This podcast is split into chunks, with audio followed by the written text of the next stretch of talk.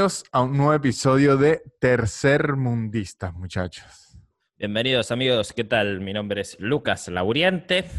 Yo soy Víctor Medina, soy yo. Mira, un gusto, amigo. ¿Cómo estamos, señor Lucas? Mire, esto, yo sé, sabe que usted odia, Lucas es de los que odia que alguien intente imitar el acento. Ajá, no es nada. O Pero sea, Lucas, si he yo, tenido, sí. si yo hablo así, jamás voy a tartamudear. Es lo que aprendí en estos días. Si yo me hiciera argentino, no sería tartamudo, Lucas. Igual me gusta como, para ustedes, eh, solo eh, hacer el sh, ya eso cuenta como tener acento argentino. No, porque aquí le estoy metiendo un acento, pero usted no lo agarró porque obviamente no le he llegado. Le he llegado es A a, ver. a fra- pues ya lo estaba haciendo, es a frase. Y sí, y sí, Lucas, vos me decís, ¿qué haces? Y este es el tono que yo creo. Ta- va, más o menos, pero va. Pero a mí me gusta más uno que, que no, no sé de qué región es, no cierran la boca. "Eh, Viste, Lucas, que cuando, cuando, cu- cuando yo te hablo así, ellos hablan sin, sin, no, no cierran la boca al hablar, siempre hablan así. Es como un, un tipo de, de persona. Pa- Pasa que eso no sé si es un acento puntual. Eso es una, una persona que habla así. No, pero he visto muchos, muchos que hablan así. De hecho, hay un freestylero aquí famoso que habla así, ya le voy a decir de dónde es él. Nacho. Nacho, sí, pero no, Nacho, Nacho es de acá de. Creo que Nacho es de, de- de Capital, de hecho. Ah, Habla- hablan así porque les pinta hablar así. Que sí, debe ser como una jerga que no. Vamos a ver. es una jerga. Na- Nacho, sí, yo lo conozco a Nacho, de hecho. Nació en Argentina, ¿sí? ¿Sí es de aquí? Sí, No, sí, es de acá, de- es de acá. Ah, sí. Es de- Sí, es- sí, si, no es, si no es de capital, es del, del conurbano, y en el conurbano como que no, no hay un acento diferenciado del, del porteño. Hay gente que hablará más cheto que otra, pero no, no, no cambia así como demasiado. Eh, donde sí hay diferencias es, bueno, ya si te, si te vas a, a provincias del interior, ¿no? Ahí ya, ya sí cambia.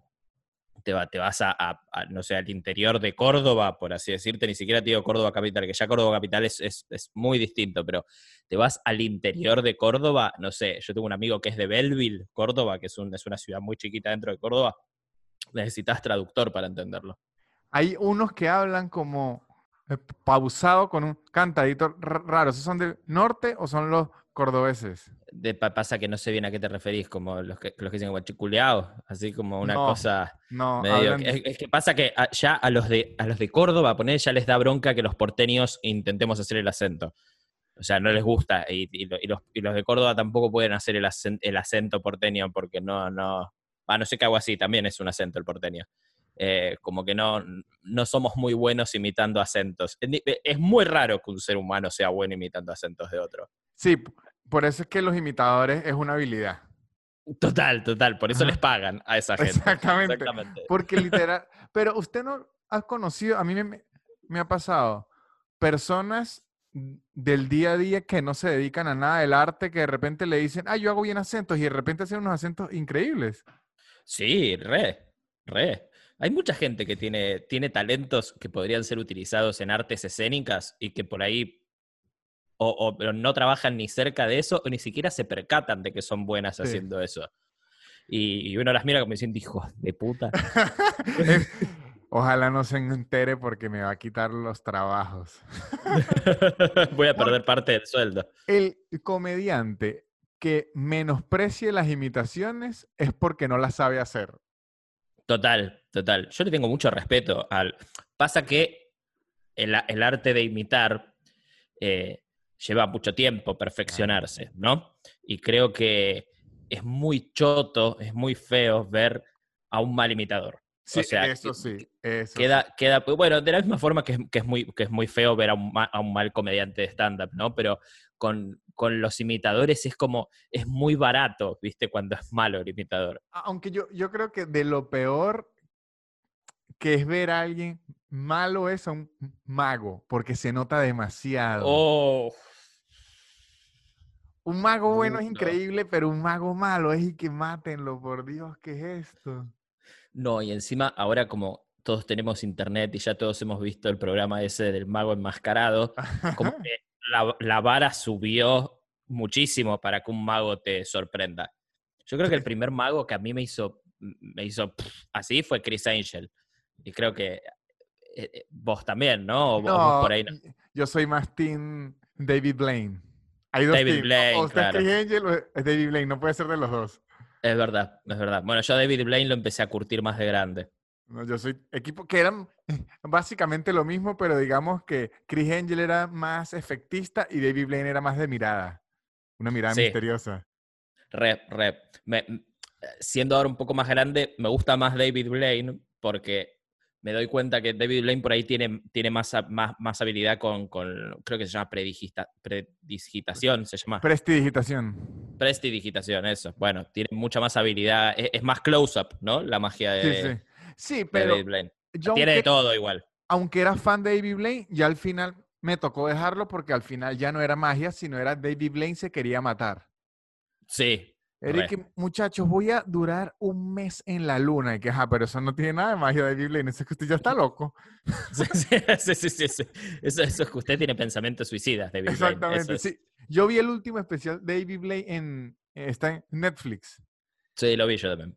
que es el de la bala, que él quiere agarrar una bala con los dientes, frenarla, Mm. que los amigos magos le dicen y que, ya David, esto no, o sea, se va a matar.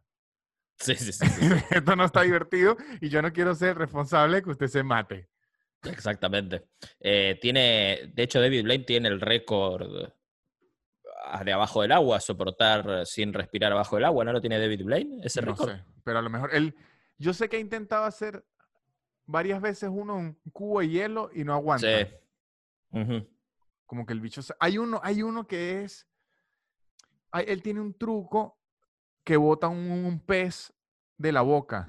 Sí, que se toma toda, eh, toda el agua y después la va vomitando y saca el, el pez dorado. En el, en el documental lo muestran, seguro usted lo vio, que el tipo fue que vio a alguien como en un país de África escupir un montón Sí. de agua, se fue a buscarlo, le preguntó que, eh, cómo lo hacía, lo entrenó estilo un anime, como el sí, sensei, quiero que me dé su habilidad. Y el tipo antes de los shows se traga un pez y agua, lo guarda ahí durante todo el show y luego lo bota en el show.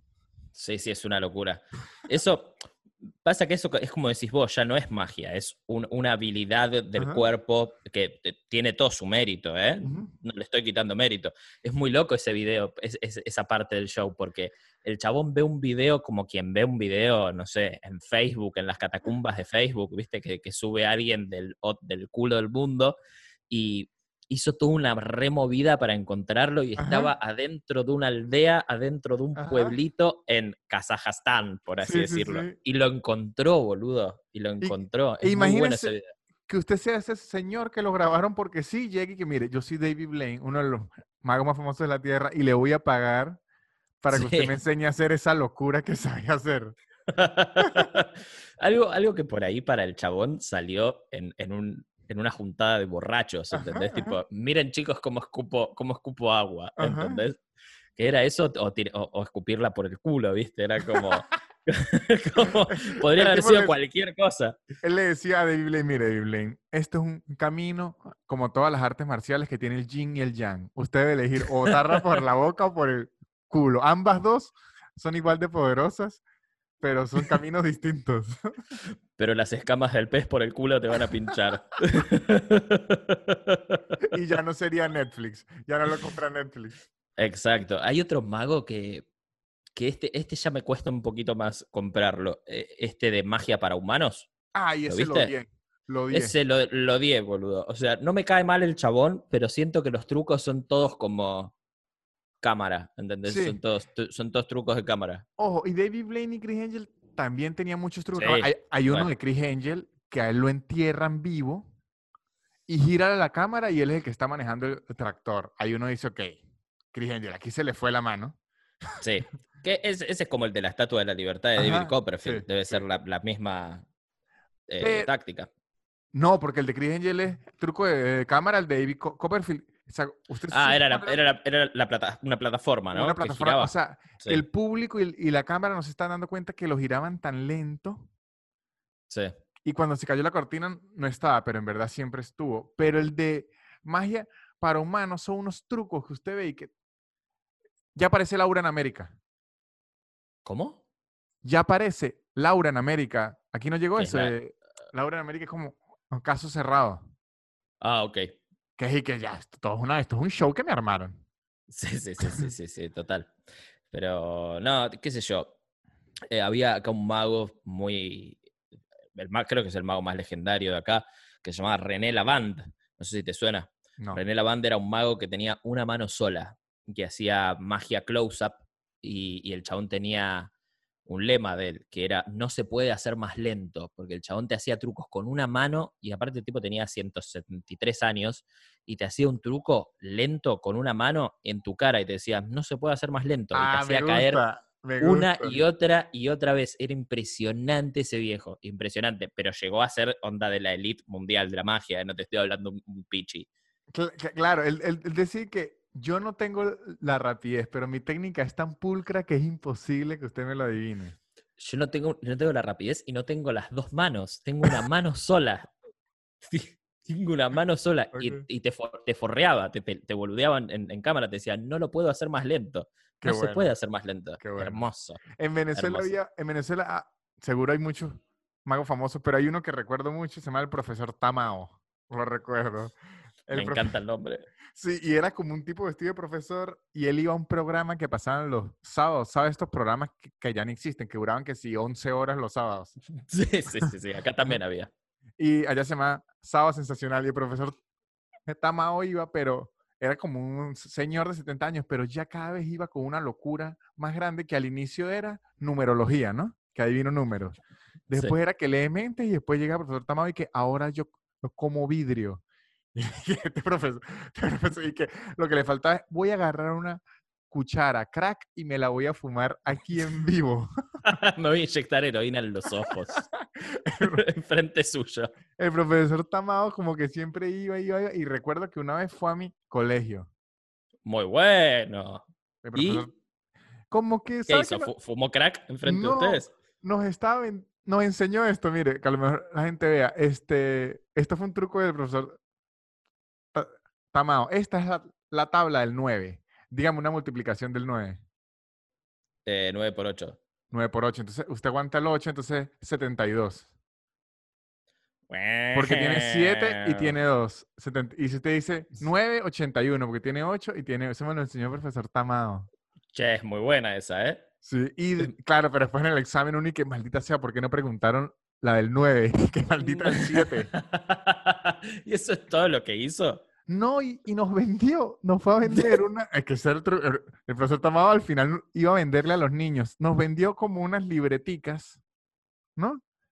Que el tipo decía que eran libretas mágicas, pero la magia de la libreta es que las hojas estaban hechas de jabón. Entonces uno podía arrancar una hoja y podía lavarse las manos, pero yo nunca entendí por qué ¿Dónde, era dónde está la útil magia? y dónde era lo útil de esa libreta. La magia es que se las haya podido vender. Esa es la magia. la magia es que haya funcionado esa estafa. Yo debo admitir, Lucas, que yo le compré una porque que era profesor Tamao. Obvio, obvio. ¿Cómo no? ¿Cómo no? Aparte es, es un lindo recuerdo, ¿no? Digo, si uno, si uno le tiene respeto. Y me acuerdo que el jabón no servía porque fue una mierda, maldito profesor Tamao, ahora que me acuerdo. Nosotros es que nunca tuvimos ninguna visita de famosos. Ahora, ahora que me que sacas el tema en el colegio, ¿sabes que no? Nunca nadie interesante. De hecho, la única vez, hubi- hubieron dos, dos eventos interesantes que yo recuerde en el, en el primario, en mi colegio. Eh, uno fue ir a la Serenísima, la, la- la fábrica esta de... Pero de- es de- bueno. Ah, es- Willy es una- Wonka. es Willy Wonka, amigo. Y aparte te dan una bolsa llena de cosas. No, no, no. Es, es, aparte todos fuimos. Todos los argentinos que estén acá van a, van a poner que, que fueron. Y aparte ahí comes un montón, tipo, estás, estás como loco. Es muy interesante ir ahí. Y otra, una segunda, fui- fueron a andar en kartings. Y mi mamá no me dejó ir. Mi mamá no me ¿Por dejó. qué? No sé. Porque no me, no me tenía fe, supongo. Dijo, este vuelve, vuelve en coma de ahí. No, pero eso es un horror. Si te tiene un hijo, tiene que dejarlo ir a los kartings. No me dejó. No me y, la- dejó. y la me, gente me se duele. a lo grande. Ay, sí, claro. No, no- no- te digo que eran unos kartings como de... pero era, era eh, divertido. Así, así fuese un, perro con tres patas sí, sí. Claro, no un, niño. cartel, sos, sos, sos chiquito. Y Ajá. no me dejó ir, ¿sabes? Me duele hasta el día de hoy. Yo, de viajes que hicimos, fuimos a la biblioteca, que nunca es divertido, Ujú. Pero es divertido porque usted está, es, es como sus amigos del colegio fuera del colegio, entonces eso es lo divertido. Sí, obvio, sí, re. Y le muestran y que está en la biblioteca y que sí, libros, ya no me importa. Pero... Me chupa, me chupa tres huevos el libro. y, ay, mi colegio era ca- católico, fui que sí a 11 retiros es- espirituales. Ah, bien, bien, bien, Sí. bien, bien, bien, claro. En mi- yo en mi primario fui a un colegio público común, no era, no era católico, pero en el secundario sí, y ahí sí teníamos como eh, retiros, pero duraban, un- era una sola jornada. Y El se mío llamaban, también. se llamaban convivencias en mi colegio. En, el mío era retiro espiritual y, y duraban una, o sea, la mañana y la tarde de un día, pero cuando usted llegaba a quinto año, sí duraban tres días. Y eso era, como todo el mundo decía, ah, que eso no iba a ser espiritual nada. Nada, todos a, a- a coger. Ajá, pero como que dos años antes que el mío hubo un desastre, ya mucho desastre, y lo prohibieron porque es que era obvio. ¿Por qué? ¿Qué pasó? ¿Se sabe? Como que uno se... Es que idioteces de adolescente, que se pusieron a tomar un adolescente que si tres litros de ron le dio una pálida, se vomitó, llamaron a los papás claro. por ahí, alguien que venga embarazado. Las cosas, me imaginé. las cosas clásicas.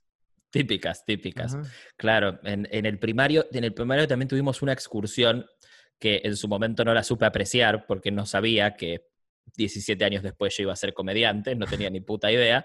Eh, fui- fuimos a recorrer el Teatro Colón, que es el teatro más épico de acá. Yo lo he visto de Y- afuera, pero se ve increíble.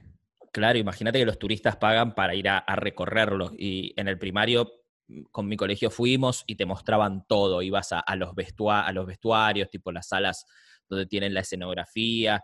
Y, y me acuerdo aún de chico que me, me flasheó, pero digo, imagino hacerlo ahora más de grande, teniendo la conciencia y, y- y el amor por el arte que tengo. eh, debe ser increíble, increíble. Sí, sí, debe ser. Bueno, ya uno empieza a apreciar. A mí, me- a mí es que, claro, de niño lo dicen, lo vamos a llevar a un teatro. Nah, Nah. ¿qué? Lléveme a la Serenísima otra vez. La, la Serenísima es maravilloso, amigo. Tipo, te, te hacen todo el recorrido del lugar y después te sientan en, tipo, en un comedor gigante y te empiezan a traer que sí, no sé, panqueques, eh, queso, y, y te- y después te vas a tu casa y te dan, te dan, te dan yogur, Actimel. ¿no? ¿Viste el Actimel? No. El Actimel es como una especie de botellita acá, que es como una especie de yogur líquido, un poquito más líquido por ahí, no tanto como el yogur, que es, a veces está el sabor natural, como el yogur natural, hay sabor como de frutitas y eso se supone que te da eh, lo que ellos llaman el LK6 Defensis, que sabe Dios qué es, pero es como, como la bendición de la naturaleza, ¿viste? Para que estés sano y fuerte. Eh, y era muy rico, boludo. Y aparte, nada, nosotros, gente de colegio primario público, éramos pobres todos, no teníamos plata. Entonces te llevabas a tu casa yogur, eh, chocolate, viste, como to- todas cosas muy ricas, boludo. Entonces, nada, era. ¿Sabe que para uno que es de, de Venezuela o puede ser de Colombia o Perú por la televisión, por cable, la, Seren- la Serenísima le queda a uno aquí porque allá no está esa marca, pero todas la- la- los comerciales de Cartoon Network y así, la Serenísima, y uno Ah. decía, ¿a qué sabrá esa Serenísima? Yo en mi mente. Ah, allá, allá lo pasan también. Sí, porque es el mismo Cartoon Network. Sí, sí. De hecho, yo vi como tres trillones de comerciales de la Universidad de Palermo que en un punto de mi vida hasta dice, ¿será que yo ir a estudiar a la Universidad de Palermo? Porque era Claro. demasiado. Bueno, ahora vos vivís cerca de la Universidad de Palermo, Sí. irónicamente. Y no quiero ir a estudiar allá. No, no, no, no. No, para nada. Claro, la Universidad de Palermo por Fox lo pasan todo el tiempo. Exacto, todo el tiempo, Sí. todo el tiempo. ajá. Y yo, Es vi- verdad. yo veía a Los Simpson y la Universidad de Palermo y decía, esto a lo mejor tendré que ir a estudiar ahí. Y de hecho, A lo, me- a lo mejor es mi destino. para mucha gente en Venezuela era, no, yo quiero ir a Argentina a estudiar en la Universidad de Palermo. Y uno ni sabía por qué, pero es porque se lo metió la publicidad. Y ni siquiera es buena la Universidad de Palermo. O sea, es una universidad privada que, como cualquier otra, o sea, no tiene, tiene algunas carreras que por ahí no podés estudiar en una pública, ¿no? Tipo diseño de cargador de iPad. pero qué sé yo, es, es como no es una locura. O sea, digo, ah, si sos un extranjero, como aspira a estudiar en la universidad, en la UBA, que es una locura, que es la que realmente tiene el aval de todas las instituciones educativas y, y, es la que, y, es la que, es gratis. Y es la, y es la que es gratis. Chicos. Eso es lo que importa, eso es lo que importa. Aquí, Exacto. Aquí hubo una época en donde la publicidad argentina era, como decirlo, lo máximo, que imp importaban argentinos publicistas a los otros países como si fueran uh -huh. futbolistas y recuerdo que venir a estudiar publicidad en Argentina era algo. Sí, sí, sí, sí. Es que acá hay, hay, muy buenas escuelas de publicidad. Bueno, Lucho es publicista, no sé si sabías eso. ¿No? Lucho es publicista, tipo, terminó la carrera, todo, trabajó mucho tiempo de publicista en una de las agencias más, más top de acá. Hay, hay muchas buenas eh, escuelas. De hecho, eh, creo que la, la, escuela de publicidad más potente de acá se llama La Escuelita, creo que se llama así. Sí, déjame que lo google. La escuelita. La escuelita de la publicidad. La, escuel, la, escuelita de creativos se llama. Ok. Buen nombre. Sí, sí, sí, sí, sí, sí, sí. Está, está, está buena. Sí, pero en, en, una época, eso ahorita como que se normalizó. Pero hubo una época, unos años, póngale 2005, 2010, que las publicidades argentinas eran las que, las que destruían. Había que ver, sí, es que es una muy buena época de publicidades argentinas. Sí. ¿eh? De hecho, acá, no sé, ponerle cuando, cuando yo hago streams o cuando hacemos streams con, con otros amigos, una que sale mucho es, es, ponerse a ver publicidades argentinas, porque hay, hay muchas que son un 10. Eh, sí. No sé, ponerle Quilmes, la marca de cervezas, hace muy buenas publicidades. Sí, no, en y épicas. En, épicas. En épocas de mundial, hace, hacen unas publis que son increíbles. Yo vi una de unos gladiadores que se, me la mostró usted. Hmm. Como una lucha de gladiadores que se enfrentan, como una batalla de hombres contra mujeres. Algo así de Quilmes, que es una, un ejército gigante ah, uno sí. contra el otro. Sí, sí, sí, sí, sí, sí, sí, sí, sí. Esa, esa, creo que es de Quilmes también. Sí, sí, sí. Creo que es de Quilmes, sí. sí, hay, hay, mu hay, muchas muy zarpadas, muy zarpadas. Lo que tiene es que ya Quilmes encima en época de mundial, como que la gente está esperando uh -huh. a ver qué va a hacer Quilmes, ¿entendés? Estilo como, como, ¿Se acuerda esa bella época de, de la Champions, los mundiales de Pepsi y Nike? Sí, claro que eran que ponían a todos los jugadores increíbles de todos los equipos que se a pelear como unos gladiadores contra unos demonios, unas locuras de publicidad. Una locura. La, la, del, la, del, infierno, la que vos decís, es de Nike, si no me equivoco, que, que está Cantona, Eric Cantona. Sí. Es, es, Eric Cantona, aparece también en otra que creo que también es de Nike, que los encierran a todos como en un buque y tienen que jugar fútbol 3 contra 3 en un buque. Ah, puede ser. Eso es una... No, es que está la del infierno, está la del buque y hay una que ellos son gladiadores en Roma. Y hay unas que eran futbolistas y Shakira. Shakira siempre está en el medio metida, de alguna forma. Eh, bueno, después Eric Cantona fue el que hosteaba las publicidades de Nike, las Choca Bonito. Ajá, ajá, exacto, que eran increíbles. Increíbles, con Ronaldinho, el, el, mejor Brasil de la historia. Ajá, sí, sí, sí. Oh, increíbles esas, boludo. Te, que, te daban ganas de jugar al, al, fútbol. Yo en esa época jugaba al fútbol, imagínate. Sí, bueno, para que, para que, jugaba, o sea, cuando, cuando, para que, siempre fui malísimo, ¿no? Pero imagínate lo que eran, el, el, nivel de esas publicidades que le, me daban ganas hasta a mí de, claro. de hacer deporte. Claro, es que a, a mí también. Yo veía eso y yo decía, yo quiero jugar este juego raro en un buque. Sí, sí, sí, total. Quiero ser delantero del Real Madrid. Exactamente, ese era el, el, el, sueño, hasta que uno descubre que nunca lo va a hacer y fracasa.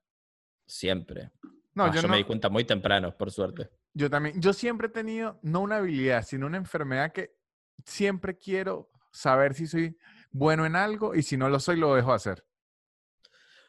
Pero está bien eso, vas descartando rápido. Rápido. Yo, yo por eso, de niño, entre mis 9 y mis 17 años, practiqué como 20 deportes distintos. Para ver si alguno era. Sí, y no, como que a los, si yo veía como a los 4 o 5 meses que alguien de los que entró conmigo ya se destacaba mucho, yo decía, ok, esto no es lo mío, y, y me cambiaba.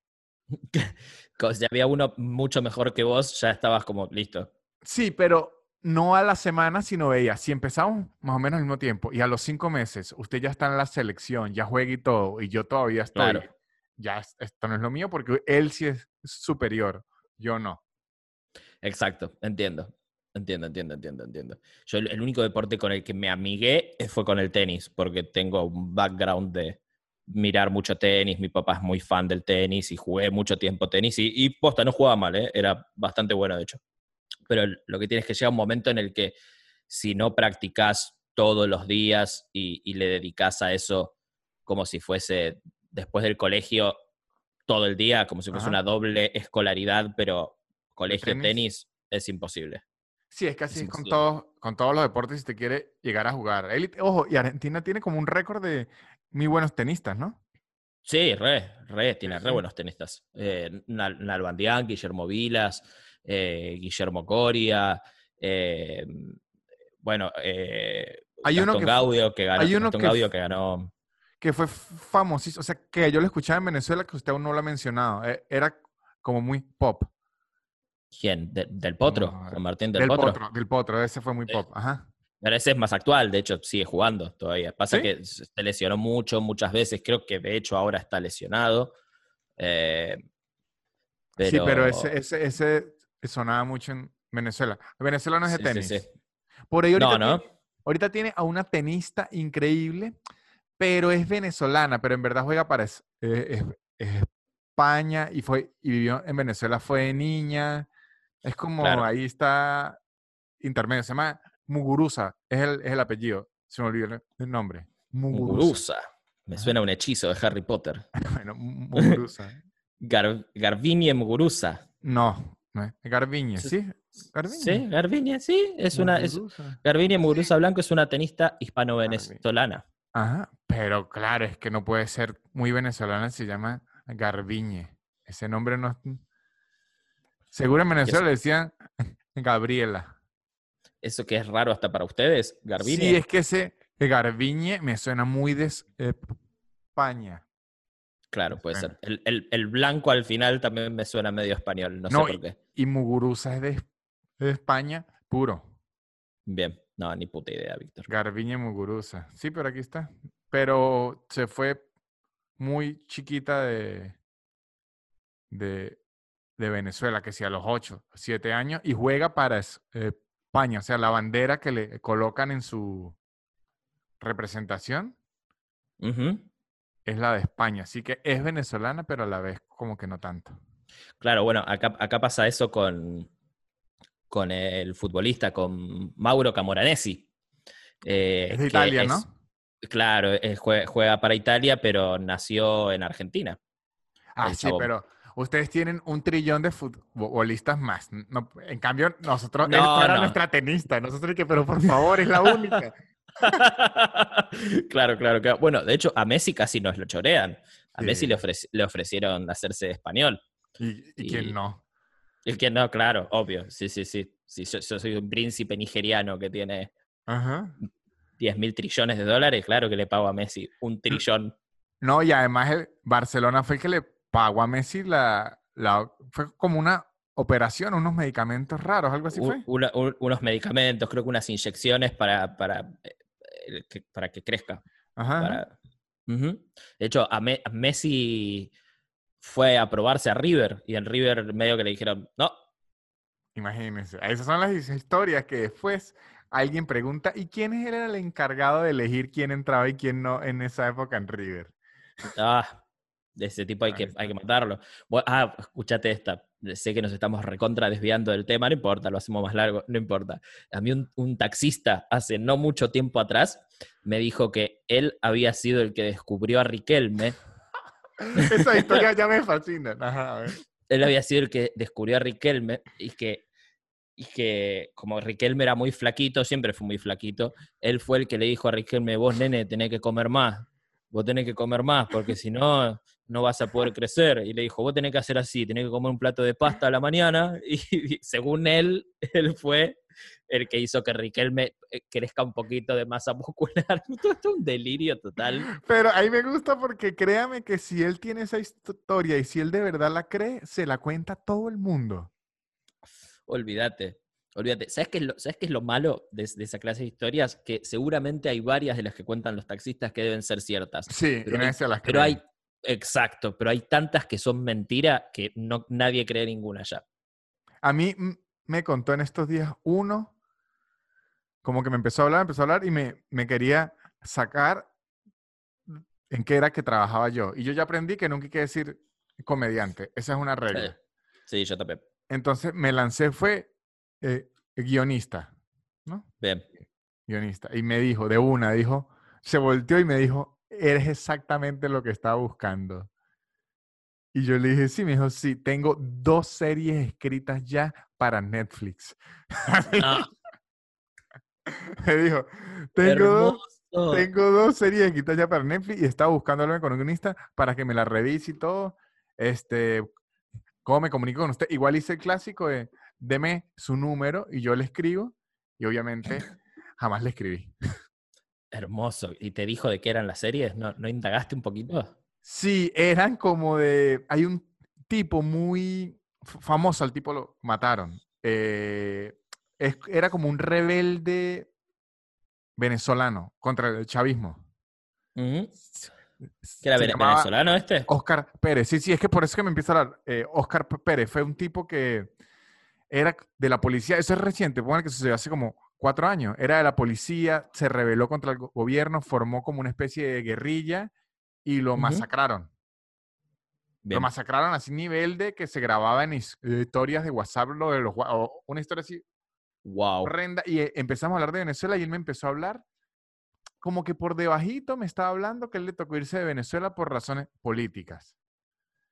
Y yo lo que le decía, pues a, a- a quién no, es una dictadura. O sea, que- Claro, todos somos. Exactamente. que- Sí, sí. Yo nunca he visto que alguien diga, no, es que yo me fui a Venezuela por el clima. O sea, eso claro, claro, claro, claro. Y cuando le digo que soy guionista, me suelta esta y que las series eran de este tipo. Que él ya se las tenía escritas y todo. Pero es que, dije, sí, tranquilo, quién- el número y, me, y no lo volví a escribir más nunca. Así No, seguro- claro. ¿sabes? Es que me da valor que seguro eh, eh, está oyendo este podcast con una lágrima así. Que sí las tengo. Las tengo, hijo de puta. Pero, ¿pero qué? ¿No te reconoció el chabón? No, no, no. Mira, No. mira vos. Ah, eh, Me, mata porque yo cada vez que me tomo un Uber y hay un venezolano, como que casi, casi siempre, casi siempre o me sacan charla o yo le saco charla y le digo, no, yo tengo un par de amigos venezolanos y, y siempre te conocen. Siempre. Sí, siempre. Es Le digo, no, yo sí soy amigo. Sí, comediante proletariado venezolano, de la raza migrante. Claro, claro, claro. Le digo, no, yo soy amigo de Nanutria. ¿De Nanutria? Me dice, digo, "Sí, ese, el tartamudo, le digo, ese. Ah, no, pero hijo de puta. Así no, soy comediante, soy todo. Que me acuerdo, se acuerdan de mí por el tartamudo, que es desgracia. No, no, el comediante, le digo, me dice, sí, el tar- ¿sabes qué tartamudo? Sí, ese, pi- ese pibe, ese muchacho, No, pero ese sí, señor.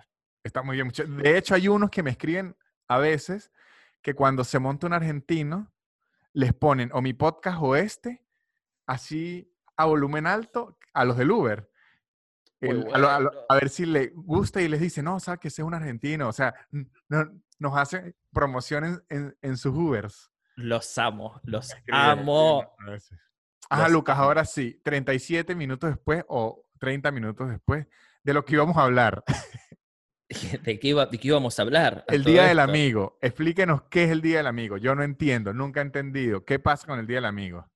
Es que no, no, hay, no hay mucho misterio y mucha ciencia detrás del Día del Amigo en la Argentina. El Día del Amigo es una excusa que ponemos, una excusa más que ponemos los argentinos para juntarnos, comer asado y emborracharnos. ¿Y qué día Y es?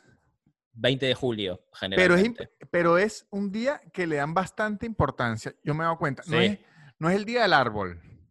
No, no, no, no, no. Acá se le da, se le da importancia.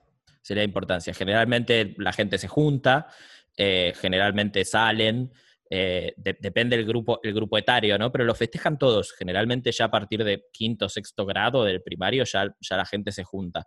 Ajá, pero Em. ese no es el Día del Amor. No, Día del Amigo. No, porque es que Día del Amigo. en Venezuela es el Día del Amor y la Amistad. ¿Y qué es? ¿20 de julio también? No, el 14 de febrero. Ah, no, no, no, no. El 14 de febrero es el Día de los Enamorados acá y es el Día de los Enamorados. ¿no? Ahí no hay amistad.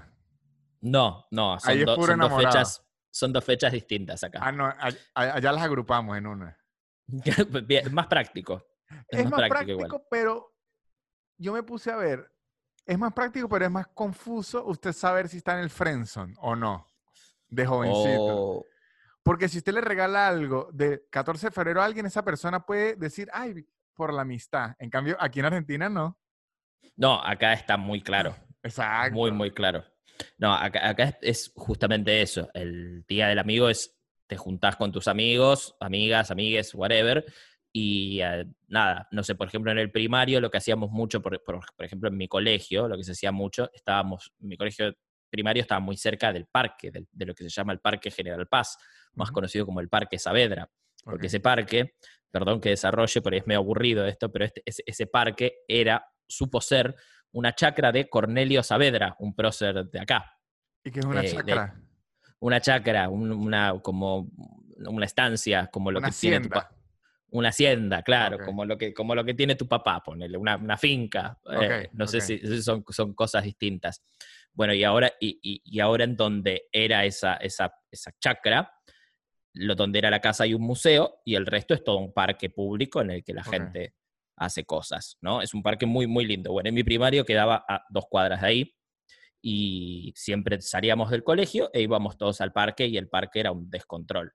Había Control ese de amistad. Mucha amistad. descontrol- mucha, mucha gente abrazándose. No, pasa Dice, que Uy, hay mucha amistad hoy. mucha amistad. No, pasa que había gente de nuestra edad, gente chiquita y también había gente más grande. Eh, y entonces era como guerra de mundos, ¿viste? Y- ah, pero y- no y había- entiendo qué se hace. Se dice, hola, amigo. No, te junté, feliz día, amigo, listo. Y después te, te, te comes. regalos? picnic. A veces, a veces sí, a veces no. Pero eh, entre, eh, o sea, y usted puede sa- saber si es muy amigo de alguien o no, si se da regalo o no. Pero no, no, no es súper, súper común, por lo menos en mi grupo de amigos, o, o será que en mi grupo de amigos son todos ratas, pero no, no es súper común darse un regalo por el Día del Amigo. Generalmente el- la onda es más, nos juntamos a comer, hacemos, hacemos algo rico entre todos, nos, Ok. nos po- nos ponemos en pedo, nos, nos emborrachamos muy fuerte y, y ya. Y si, si justo, no sé, cae viernes, o bueno, acá la gente sale cualquier día, pero poner que cae viernes o sábado, eh, a la noche salís. Yo, a, a mí yo generalmente no salgo porque todo es un quilombo, todo es un lío bárbaro, o sea, está lleno de, de- de- de gente, cualquier cosa, los boliches, las discos, eh, los amistad. bares, mucha amistad, mucha amistad. O sea, explota, explota la calle. Sí, porque yo me acuerdo que el año anterior yo fui a comer ese día y los restaurantes, o sea, Grave error, grave error. no, pero es que ni pude entrar y se reían de, de mí. Se, se me olvidó cuál es el cuál es el nombre de la persona en- encargada que le dice a uno, siéntese allá o siéntese allá, que no es mesero, sino es esa. El acomodador. Ajá, era como que, disculpe, mesa. Como que se reí, que es el día del amigo, ¿no? Y yo, ah, Claro, claro, ¿qué claro. pasa? Claro, es que para ustedes, no, para un extranjero que no tiene idea, no, no se lo ve venir, pero no, acá explota. Sí, y eso, es amigos. No es momento de la pareja, no es nada, es amistad. No, no, no, no, es amigos. Nos juntamos con amigos y ya. Es esa onda. Ok, me gusta. me Allá gusta. no, no hay, no hay nada similar. Allá. El, Bueno, sí, el 14. el 14, pero es raro, es como la regla, es el día del amor. Y la regla es como que si usted es soltero, le aceptamos que diga que es de la amistad. Ahí va.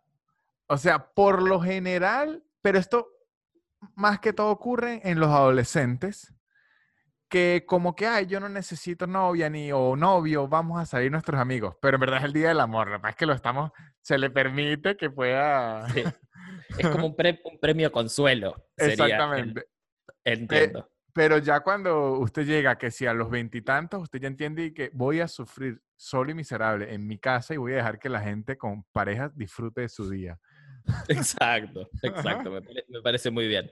Pasa que acá como que las, las empresas, el, el marketing, to- las marcas tienen muchas ganas de quitarle dinero a la gente, entonces hacen eso. Es como, bueno, tenemos dos días.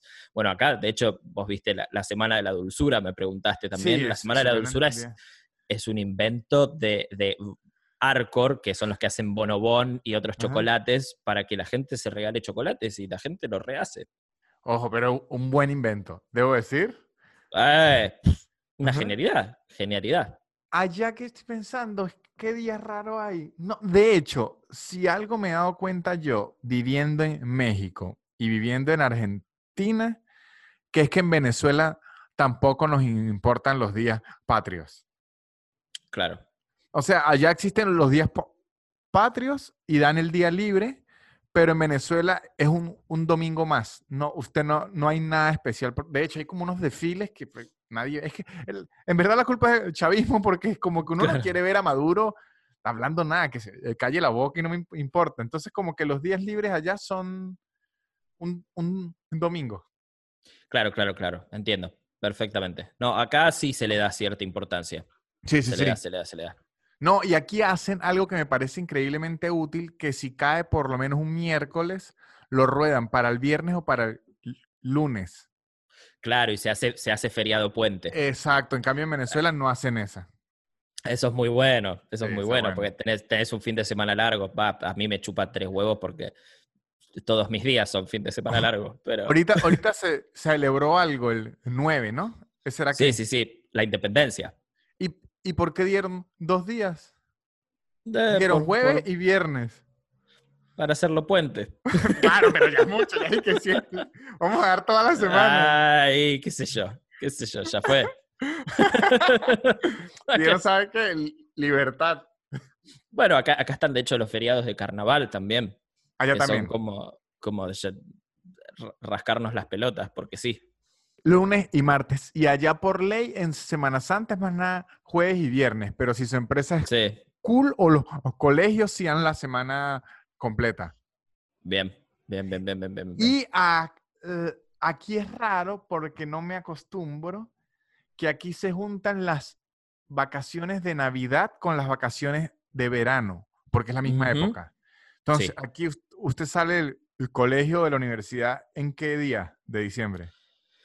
Ay, de- depende, va a pasar, yo hace tanto que no estudio, qué sé yo. Eh, Por ejemplo, si vos no te llevabas materias, si vos aprobabas todo en el secundario, creo que, creo que te ibas los primeros días de diciembre. Ahí, si ahí mal no s- ahí se nota que usted era de los que se las llevaba, Ah, porque yo no, así Víctor. que yo nunca tomo eso en cuenta. Víctor, yo to- to- no hubo un año que no me lleve, o sea, todos los años me llevé. Por favor, esto, esto ya lo hemos hablado, yo hasta repetí de año, por Ya favor. Lucas dice, si usted era de los aburridos que no se llevaba ninguna materia, pues salía al principio. Pero si le gustaba la adrenalina, Claro. No, jamás, jamás, de hecho, ja- jamás le diría aburrido a alguien que, que no se lleva materias. Me, me parecían los más cools de todos. Es como, listo, tienen dos meses y medio para rascarse las pelotas. Los, los admiraba, los admiraba, era algo que yo jamás pude hacer. Ah, porque se van a principios de diciembre y regresan ¿cuándo? En marzo, los primeros días de marzo. Claro, imagínese, una locura. Es una locura de tiempo. No, yo, yo cuando llegue no sé dividir. O sea, si a mí me enseñaron a dividir y me dejan toda esa cantidad de meses, yo ya no me acuerdo de nada cu- cuando regrese. Sí, sí, es que te, te olvidas hasta, hasta los colores con, No, con todo ese tiempo. En Venezuela la, la fragmentan. Dan vacaciones de fin de año es- escolar, que sería el verano gringo, que sería septiembre, agosto, septiembre. Agosto y septiembre. Julio, agosto y sep- septiembre. Pero son tres meses. ahí. No, no, pero porque usted sale a mediados de julio y entra a mediados de se- septiembre. Entonces, en, el le están dando, le están Es- dando. Dos meses, es como acá. No, por, y después nos dan 20 días en diciembre. Bueno, acá es medio lo mismo. Acá te dan, te vas los, los primeros días de diciembre, volvés los primeros días de marzo, eh, que ahí no sé cuántos son, son dos meses y medio, casi tres, una, una cosa así, creo que Tres son ahí. Sí, sí. Y después, después nos dan do- dos semanas en invierno. Ah, ok. To- A, a todo esto si vos no te llevas materias, porque en invierno, si a vos te quedaron lo que se llaman materias previas, que te, Ajá. puedes, que te puedes llevar hasta dos para, para pasar de año, En Venezuela se llama arrastre. Exacto, las tenés que rendir en vacaciones de invierno. Yo nunca, nunca tuve vacaciones, no sé lo que es tener vacaciones. Por eso tengo Ay, estas ojeras. Ah, yo sí las tuve, pero yo lo entiendo porque mi hermano era de los que iba a reparar hasta siete materias. Claro. Ah, Pasame con tu hermano, que quiero hablar con él. Usted, usted iba a reparar siete. Eh, A ver, te, te- te voy a decir. Pero te- ¿qué hacían en el año eh, Para. escolar entonces. Para un poquito. ¿Crees que te diga las que, las que me llevé año Sí. por año? ¿Crees que te lo desglose? Sí. Primer año me llevé dos. Ok, Primer año me llevé dos. Rendí una bien, la otra me quedó previa. ok. Segundo, segundo año. Segundo año me llevé cinco. Me llevé cinco, pero, había, mucho.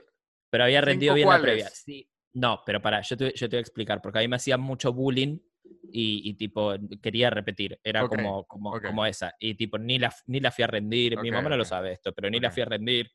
Eh, y, pero me, igual, aunque, o sea, esas me las llevé de buena ley, pero no las fui a rendir. No las fui a rendir en señal de protesta. O sea, O sea- no, no irlas a rendir es no ir a reparar. Exacto. No ir a hacer el examen de reparación. Ok, Exactamente. Me fui a dar una vuelta por el Parque Saavedra, hablando de todo un poco, el Parque General Paz. ok. Estaba, estaba ahí sentado explicándole a mi mamá cómo le iba a decir que iba a repetir, Y repitió. Por grosero, o sea, por, por actitud. por actitud. Eh, y después, después no, me llevé, me llevé tres, dos. Ah, y en quinto año sí, me llevé cinco, pero ya era el último año, así que me chupaba un huevo. Y, y después las, las rendí así, con el No, qué horror, Lucas, qué horror. Sí, tampoco. Y bueno, Víctor, pero no, no me gustaba estudiar a mí. sí, ya me doy cuenta. No, yo no me llevé nunca ninguna. Y bueno, pero vos sos ingeniero, qué sé yo, so- tenemos cerebros muy distintos. De hecho, nunca ni estuve en riesgo de, ay, que me lo voy a llevar. ¿no? O sea, no era un alumno de la excelencia. En Venezuela es hasta el 20. Aquí es hasta el 10 en la nota.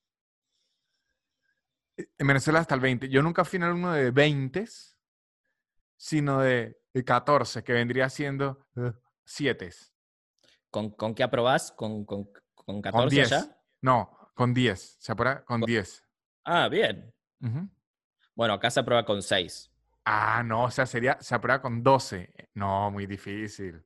Claro, acá se aprueba con, con, con 6. No, en es- no, y de hecho en. Ven- en Venezuela se aprueba con 10, incluso ya con 9. Usted le dice al profesor, conchale, profesor, un punto. Un puntico, un puntico. Se- apunta como con 9 ya se logra. No, no, yo era un desastre, Víctor. Yo era muy malo. Y aparte, lo que decíamos siempre con, con mi amigo Laucha, ponele que es, que es, nada, es mi mejor amigo y es como con, con, con el que siempre nos llevábamos materias.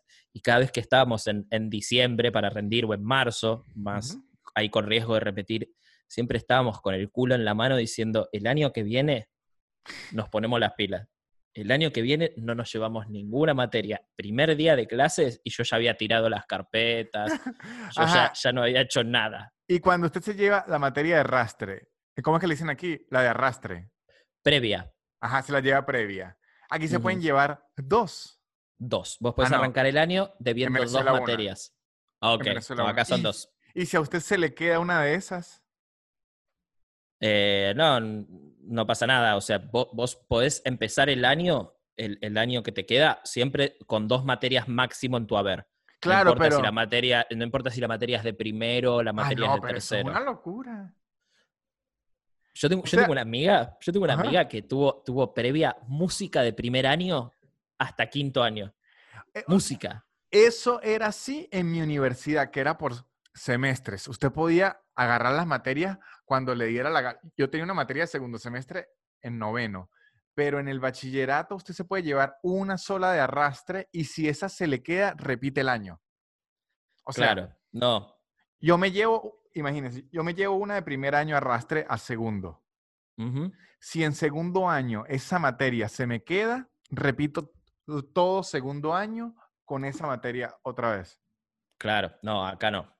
Acá vos podés tener dos materias en, en stock, no importa de qué año sea. Por lo menos así era en mi colegio, en la época que yo iba al colegio, por ahí ahora cambió, no sé, hace tanto fue esto que ya no tengo idea. Pero sí, imagínate, yo como te digo, tengo una amiga que tuvo, odiaba música, lo, lo odiaba.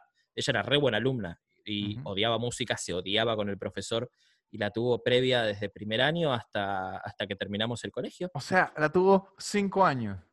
Cinco años. Ah, bueno. ¿Y, Es, un- es una locurita. y qué- y qué tal le va a ella con la música? No, como la mierda. Eh, ella estu- est- estudia veterinaria ella ahora, ¿no? nada que ver. Pero encima es muy, es muy buena alumna, o sea, es, es una, va a ser una gran veterinaria. Eh, a mí lo que me daba bronca, ponerle mi amigo Laucha, eh, nosotros éramos, éramos muy malos generalmente en las materias con números, en las materias matemática, física, química, esas, esas eran como las materias ma- más difíciles para nosotros, ¿no? Nosotros teníamos este acuerdo tácito con la profesora que decíamos como, profe, no vamos a hacer nada en su materia, porque no, porque ya está, déjenos estudiar otra cosa en su materia. Esa, no es la solución. Y que mire, esto que no me gusta, no lo voy a estudiar. sí, era eso, era eso lo que decíamos nosotros.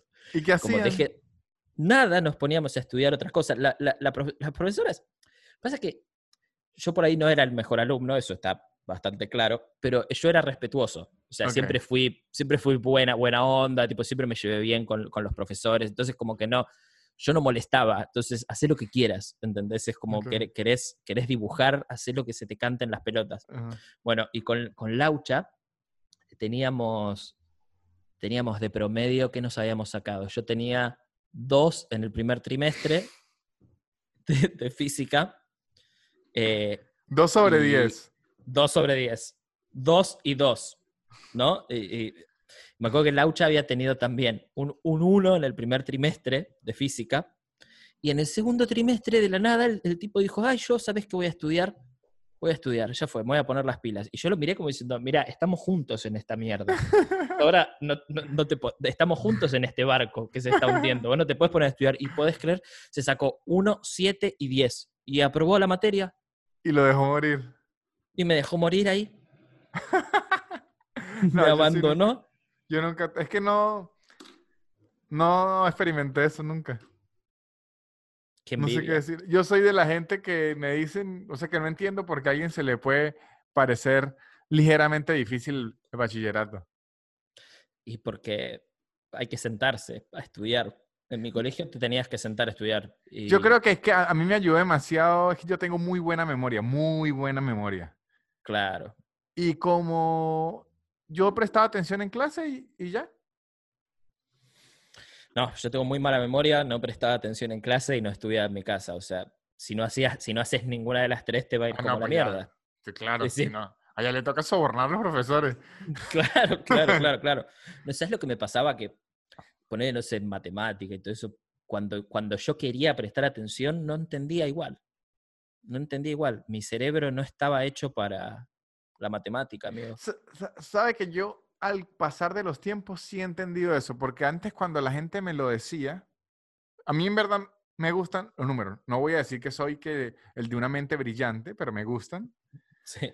Pero yo siempre he escuchado gente que dicen que no le gustan los números, que no entienden los números y todo. Y al inicio decía que era una idiotez, pero mientras más he conocido gente que me lo demuestra y es como que verdad. Sí. Hay gente, hay, yo me acuerdo una vez que entré a, tra- a trabajar en una empresa donde habían puros comunicadores sociales. Comunicador social es una carrera, no existe aquí. Eh, sí, perdóname. eh, te- justo me estaba llamando alguien. Comunicador social sí existe acá, claro. eh, Bueno, estudié con puro comunicadores sociales y me acuerdo que cuando yo llegué estaban todos, ay, sí, el ingeniero, el ingeniero, vamos a ver, despéjeme esta ecuación a ver si es muy ingeniero. Ay, Para vos era una taradez eso. no, no, porque es que en la universidad despejar una ecuación no es algo, o sea, e- eso no es ni parte del problema. Claro. O sea, no es que, la no es que le van a dar un punto por despejar, o sea, eso es, eso es como caminar.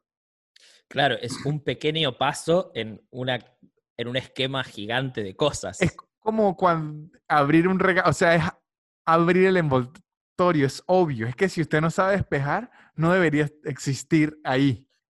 Claro, es que lo que tienen los números también es que son acumulativos, ¿entendés? Lo que es, vos para entender matemática 3 tenés que entender 1 y 2, ¿no? Claro. Entonces es como, ya, yo ya cuando llegué a cuarto año, siendo, siendo tan estúpido, te- tenía, tenía cuatro años de matemática sin entender, ¿entendés? Por más que yo después la iba a rendir y la iba a rendir bien, ya después cuando empezaba el año ya me había olvidado cómo se hacía. ¿Entendés? Claro, es que ese sí creo que es el ma- mayor problema de matemática que a lo mejor muchos adolescentes creen, no, yo no le presto atención a esta y el otro año, bueno, el otro año sí, lo que no se dan cuenta es que si no le prestaron a esta el otro año, van a entender menos. Es como que usted agarre menos. y se ponga a ver Rápido y Furioso ahorita. no, sé no- si es el, me- no sé si es el mejor paralelismo ese. No va a entender lo Póngase a ver Rápido y Furioso ahorita y va a decir por qué Toreto está volando. Porque es Toreto, no Yo veo Rápido y Furioso ahorita y digo, puedo entender todo perfecto. Y no, y aparece una tipa, claro, ella es la brasilera de las 7. Y este, claro, este es el negro de la 2. Así ya uno tiene que empezar a juntarlas. Por lo menos ahorita en el tráiler apareció el, el, el coreano o el japonés de, de Tokyo Drift. No jodas. Exacto. Entonces, si usted no lo ha visto, usted pregunta quién es él y usted dice el de Tokyo Drift. Yo hasta ahí estoy. Yo hasta ahí estoy. ¿eh? Tengo previas las otras, las otras cinco. No, más. ahorita, ahorita creo que van en la 10 o la 9. Wow. Pasa que Sí. sigue- siguen dando plata esas películas. ¿Por qué siempre terminamos hablando de Rápido y Furioso? Porque es, así soy yo. Todo, todo conduce a Rápido y Furioso. Siguen dando plata, no lo puedo creer, Víctor. Es que son buenas, Lucas. Yo no voy a... ¿Qué voy a hacer? Yo soy un hombre simple. Es como la piedra. Yo sé que lastima, pero da plata. La gente sigue fumando Exacto. piedra. El Rápido y Furioso es mi piedra. Yo sé que me hace daño. Pero no la puedo dejar. bueno, Lucas, ¿qué aprendimos hoy? ¿Qué aprendimos hoy? Eh, yo aprendí que todos los magos son estafadores en algún punto. Llega un punto de la vida. estafadores o suicidas. Una de dos. Yo aprendí que ser lento puede ser una virtud. A ver. Como el mago que usted me dijo.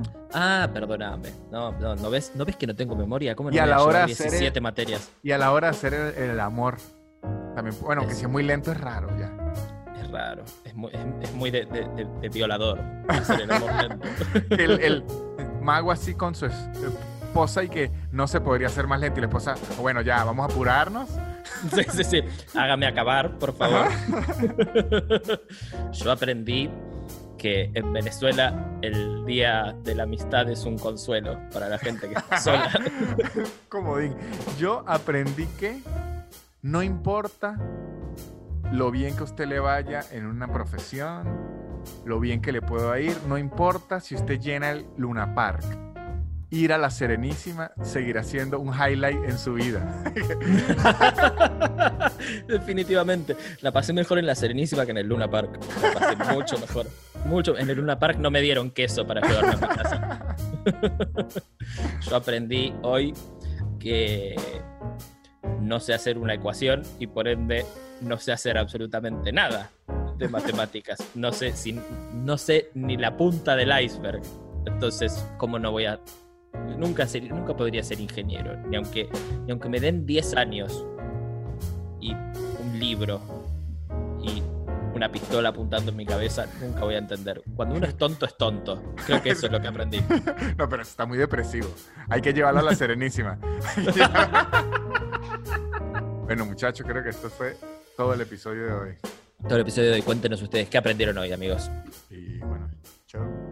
Adiós.